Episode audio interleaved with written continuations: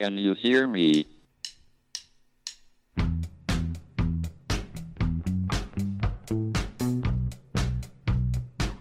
Houston, we have a problem. It's one small step for man, Now I am become death, one giant leap for mankind. the destroyer of worlds.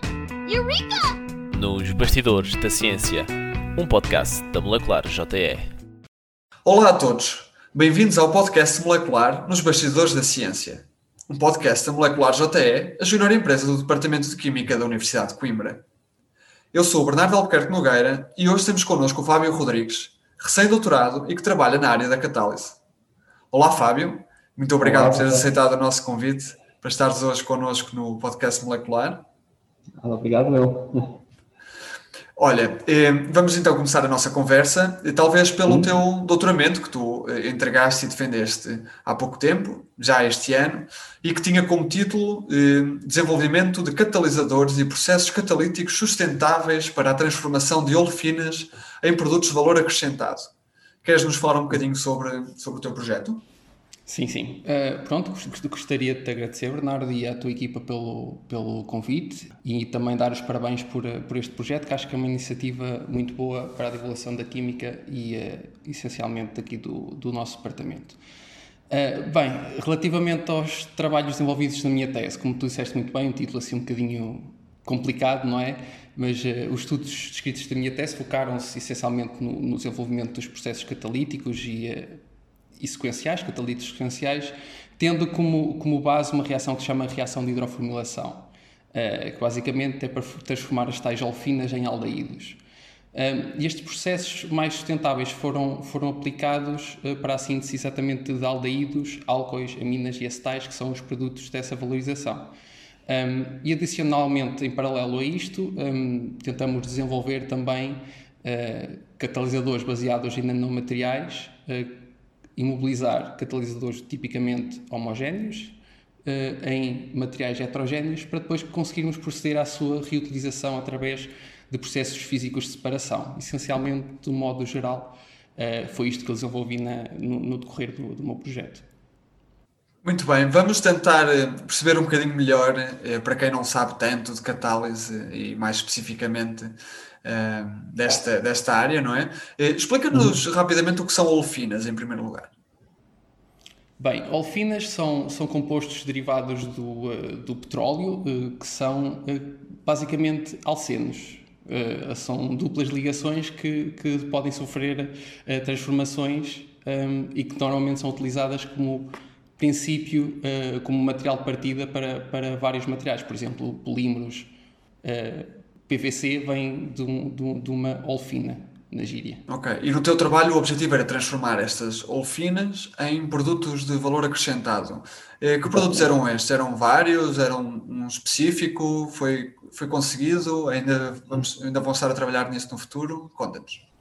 Sim, essencialmente no, no, no meu projeto o, o, que nós nos focamos foi em desenvolvimento dos catalisadores e dos processos para transformar as, essas tais alfinas, uh, essencialmente com transformações de, de, grupos funcionais. Pegar nessa dupla ligação uh, e transformá-la por adição de, de, CO2 e hidrogênio, por exemplo, em aldeídos e depois, como, como falei, tínhamos também a vertente de transformações sequenciais, que era utilizar outra reação para transformar diretamente este aldeído uh, em álcoois uh, ou aminas ou acetais, são derivados diretos do, uh, dos aldeídos. aqui, essencialmente, não nos focamos numa molécula em si, mas em resolver certos problemas que existiam na, na, na literatura e fazer, fizemos também uma abordagem depois sistemática, utilizando vários tipos de olfinas para percebermos quais é seriam as limitações do sistema um, e assim uh, produzir esses tais produtos de valor acrescentado. Uh, utilizamos, por exemplo, um, esteroides, em que formamos álcoois a partir de esteroides, utilizamos terpenos de origem natural uh, e sim conseguimos alguns, alguns produtos com, com algum interesse. Ok, e estes, portanto, a ideia principal, o objetivo principal era o desenvolvimento destes catalisadores para a transformação das, das olefinas. Estes catalisadores eram de alguma forma específicos para determinadas olefinas ou o objetivo era que fossem catalisadores genéricos e que pudessem ajudar na transformação de um grupo considerável destes compostos? Sim, isso é, isso é uma boa questão, Bernardo. Uh, essencialmente porque a catálise já existe uh, há muito tempo e já muitos catalisadores uh, foram desenvolvidos. Um, aqui nós essencialmente focamos-nos em resolver problemas que existem na, na literatura. Um, e para isso é necessário desenvolver de alguma forma novos catalisadores, uh, diferentes do, do que existam, não é? Uh, tentar fazer o, o tal fine-tuning, a tal modulação. Um, e nós trabalhamos com catalisadores baseados em metais de transição, eh, que são quelatos, que são, que são um, metal de transição com uma molécula orgânica e tipicamente, utilizamos e trabalhamos com, com fosfinas. Uh, e neste caso desenvolvemos uh, novas fosfinas com, com, que, são, que são o expertise aqui do grupo, por assim dizer, do grupo de catálise química fina do Departamento de Química, um, e uh, modulamos essas fosfinas, por exemplo, para resolver um problema que era a ativação de olfinas muito substituídas, quando são tetra substituídas, um, são muito difíceis de ativar. E então conseguimos desenvolver uh, ligandos do tipo uh, fosfito, que depois, formando os catalisadores, foram aplicados nestas reações e ultrapassando com sucesso esse problema da ativação, nomeadamente na síntese de álcoois, tendo o aldeído e depois o álcool, sequencialmente por exemplo. Ok, estou a perceber. Diz-me diz só uma, uma coisa em relação ao, ao final deste, deste projeto. Portanto, os, os catalisadores foram desenvolvidos por vocês, conseguiram assim responder a uma lacuna eh, da, da bibliografia, não é? Portanto, uma falha de conhecimento.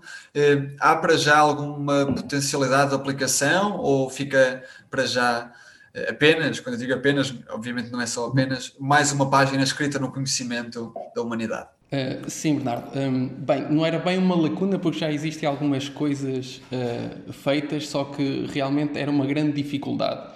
Uh, e, um, e, existe um, dos grandes problemas de, desta ativação das, das alfinas tetrasubstituídas é que um, há uma mistura industrial, que é a mistura de hipoteno, que é uma mistura que vem diretamente do, do cracking do petróleo.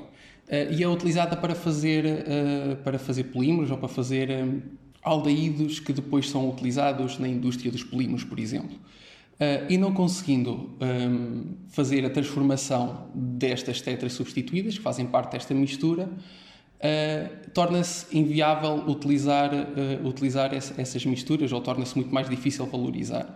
Por isso, isto tem uma aplicação direta um, na, em, neste processo industrial, o que é necessário é, é, otimizar a sua aplicação industrial, mas isso já é um bocadinho mais parte de engenharia, não é tanto a nossa parte aqui de química fundamental. Ok, é o próximo passo, não é? Exatamente.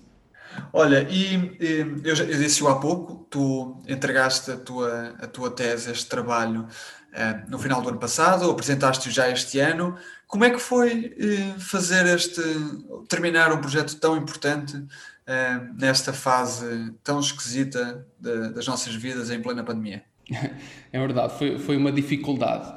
Uh, pronto, isto começou por, por atrasar um pouco, uh, porque eu estava, quando, quando começou, estava em fase, fase de escrita da tese, e então um, começou por dificultar um pouco a, a, interação aqui no, aqui no laboratório e, e a, a ter, terminar aqueles, aqueles últimos uh, ensaios que uma pessoa tem sempre que fazer no, no, nos últimos meses da, tese.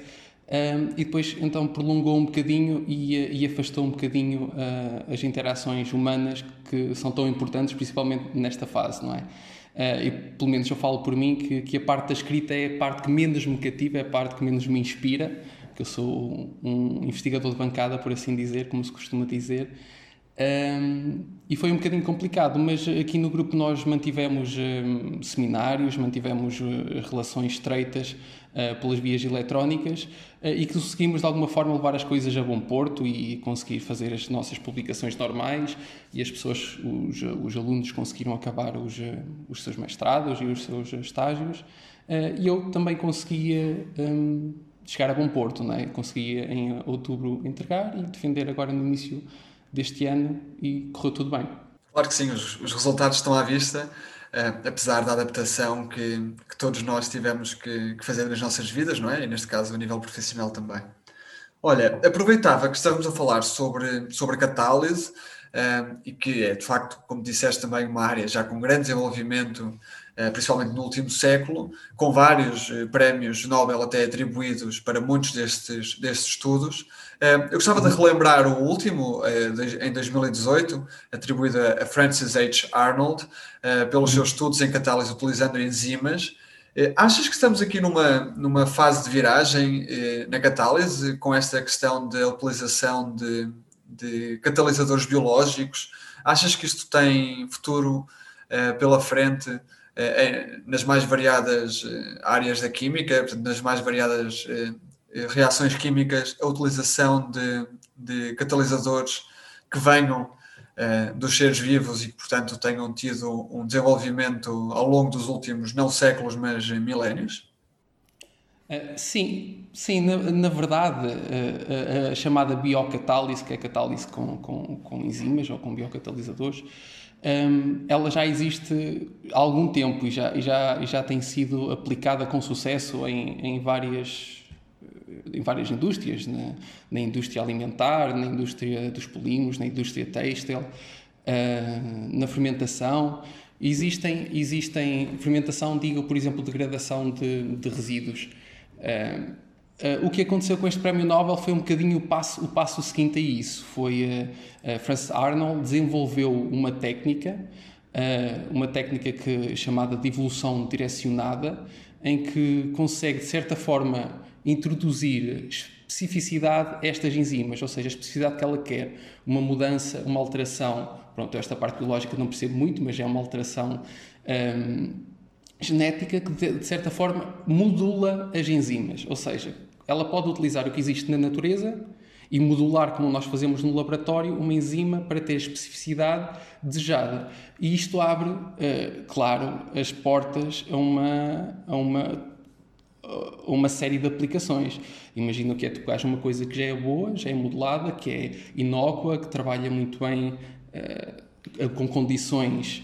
Uh, de temperatura ambiente, não é? por exemplo, uh, e aplicá-la, conseguir modulá-la para, para, uma, para uma aplicação bem definida.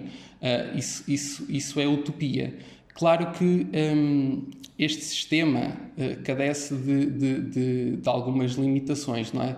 Uh, e, um, e é preciso é uh, ultrapassar estas dificuldades, que, que, é, por exemplo, a dificuldade de escalar para processos industriais de enzima, a otimização eh, normalmente os processos é demorado e difícil eh, e os tempos às vezes são longos de reação. Por isso, se nós conseguirmos ultrapassar, e acho que é, que é o futuro da biocatálise, ultrapassar estas uh, limitações que são inerentes às enzimas, uh, acho que sim, que, que, é uma grande, uma, grande, uma grande área e que vai ter muita investigação no, no, nos próximos anos. Deve, já que estamos, já que estamos, ok, obrigado pela explicação. Uh, já que estamos a falar de, do futuro da ciência, uh, queria perguntar também o que, é que, o, que é que, o que é que tu tens previsto para o teu futuro a nível científico, uh, quais são os próximos passos, já tens alguma ideia, alguma coisa que nos possas contar? Bem, eh, atualmente eu, eu, sou investigador aqui no, no, no Departamento de Química e, e, trabalho assim alguns projetos paralelos que estão, que estão a acontecer. Uh, mas o meu objetivo é realmente ficar, ficar na, na investigação e, uh, e, perseguir uma carreira uh, científica. para isso, te, submeti recentemente um projeto para, para o estímulo emprego científico, o DFCT, em que visa também utilizar a catálise, para, mas para um projeto muito, muito mais focado para a implementação da síntese de fluxo, ou seja, processos em fluxo contínuo um, mas com a utilização de catálise uh, e gostaria que fosse o meu projeto nos próximos, nos próximos seis anos. Por isso, uh, sim, era a carreira científica é o, é o que mais me puxa neste momento. Ok, e nós esperamos que corra tudo bem, desejamos-te as maiores felicidades a nível tanto profissional como pessoal. Agradecemos mais uma vez teres aceitado o nosso convite e, e por teres estado aqui hoje a, a partilhar connosco o teu percurso eh, até aqui. Um, e, para hoje, e hoje, na nossa rúbrica de sugestões de livros científicos, trazemos o livro intitulado A realidade não é o que parece, do físico italiano Carlo Rovelli. Neste livro é explicada a teoria da gravidade quântica, que junta, de algum modo, a teoria da relatividade com a teoria, a teoria quântica e que abre a porta para uma nova visão científica do mundo. Apesar destes temas que trata não serem simples, Carlo Rovelli consegue, com a sua envolvente forma de escrita, explicar-nos quase todos os conceitos com muita simplicidade e deixar-nos com muita vontade de explorar para além daquilo que já conhecemos. Fábio, mais uma vez, muito obrigado por teres aceitado o nosso convite e por teres estado aqui obrigado. connosco. O gosto é todo meu e mais uma vez parabéns por estes projetos que, que são muito gratificantes para, para quem está deste lado também ver eh, a passagem do conhecimento eh, para a sociedade e acho que vocês estão a fazer um, um bom trabalho nisso. Muito obrigado. Muito É mesmo isso que tentamos. Obrigado, Fábio. E obrigado a todos vocês por terem estado desse lado e não percam mais uma visita aos bastidores da ciência daqui a 15 dias no podcast molecular.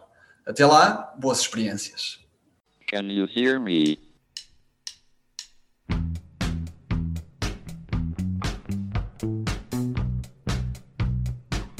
Houston, we have a problem. It's one small step for man, Now I am become death, one worlds. Nos Bastidores da Ciência, um podcast da Molecular JE.